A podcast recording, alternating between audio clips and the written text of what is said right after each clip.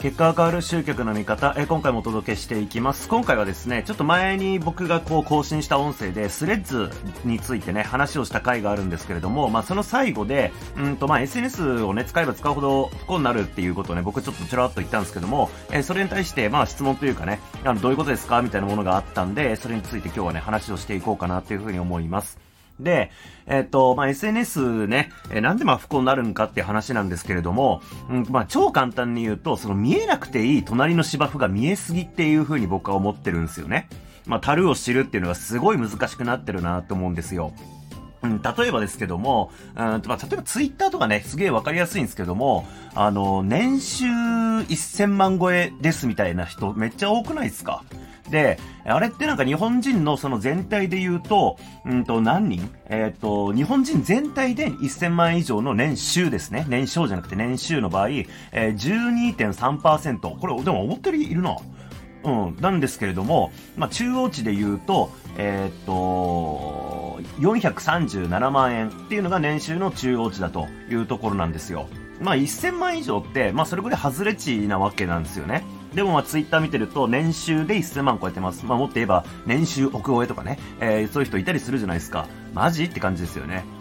そう。で、まあ、これについてはちょっとまた別の話なんですけども、あの、年収と年少をごっちゃにする人たちっていうのはあんまり信用ならんから、あの、話聞かない方がいいよとは思ってるんですけど、えー、ちょっとそれ置いといて、まあ、そんな感じで、まあ、SNS 覗いてると、まあ、明らかにこう、普段自分が生活してたら出会わなくて済んだっていうとちょっと言い方あるかもしれないですけども、そういう情報に触れられすぎませんかね。で、これちょっと僕ですね、この前あの、YouTube ライブを、えー、やりまして、その時にもちょっと話話題になったんですけれども、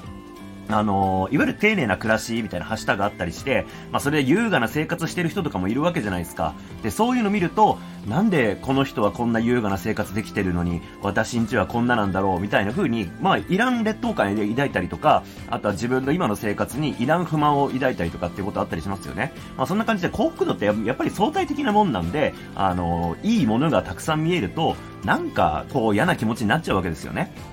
そう。で、例えばですけど、まあまあこのちょっと清掃を切るみたいになっちゃって、あの、こんな話するのもあんまりあれなんですけども、例えばその辺の女子大生がブランドのバッグ持ってたりするわけじゃないですか。で、あとはなんか海外旅行にガンガン行ってたりとか、で、そういうインスタとかってやっぱり僕のところに回ってきたりするわけですよ。あの、おすすめだったりなんだりとかっていうところで、まあそういうのを見るとやっぱやってんなと思うわけですよね。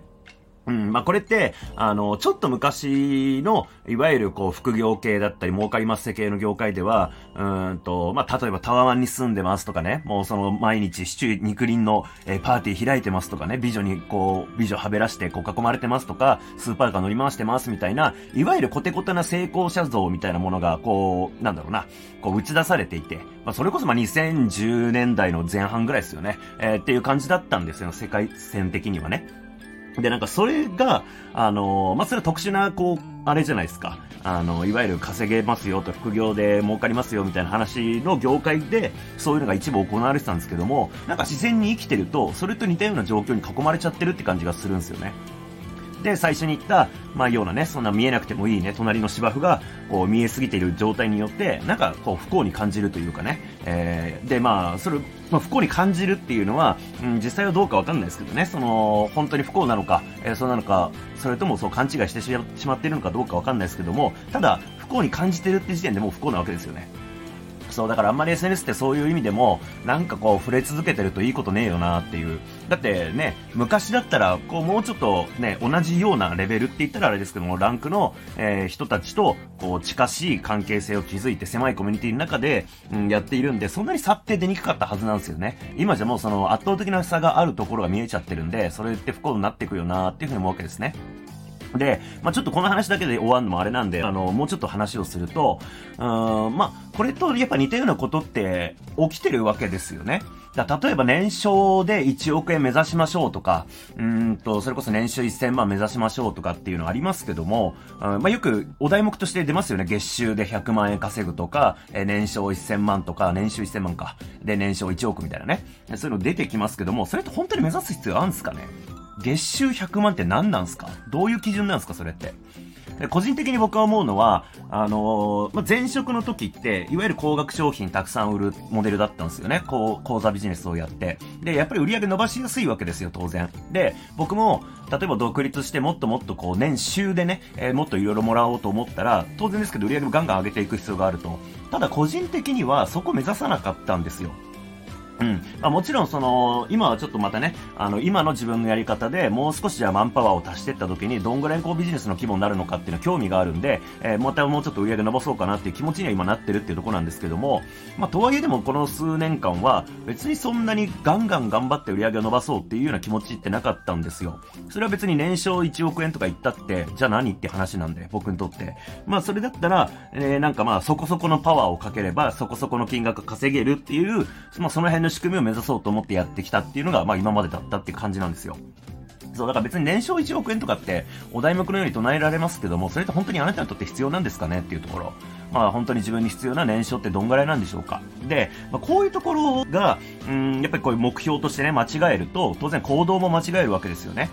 まあ、例えば、そんなね、あの、稼ぐっていうことよりも、ライフスタイル的なところに、えー、重きを置くっていうところ。だからまあ、そこそこ稼げていて、そこそこの暮らしができて、で、まあ、人よりも、まあ、なんか、人よりもらえていて、人よりも働かなくて済むっていうような、えー、ぐらいがちょうどいいっていう人に対してでも、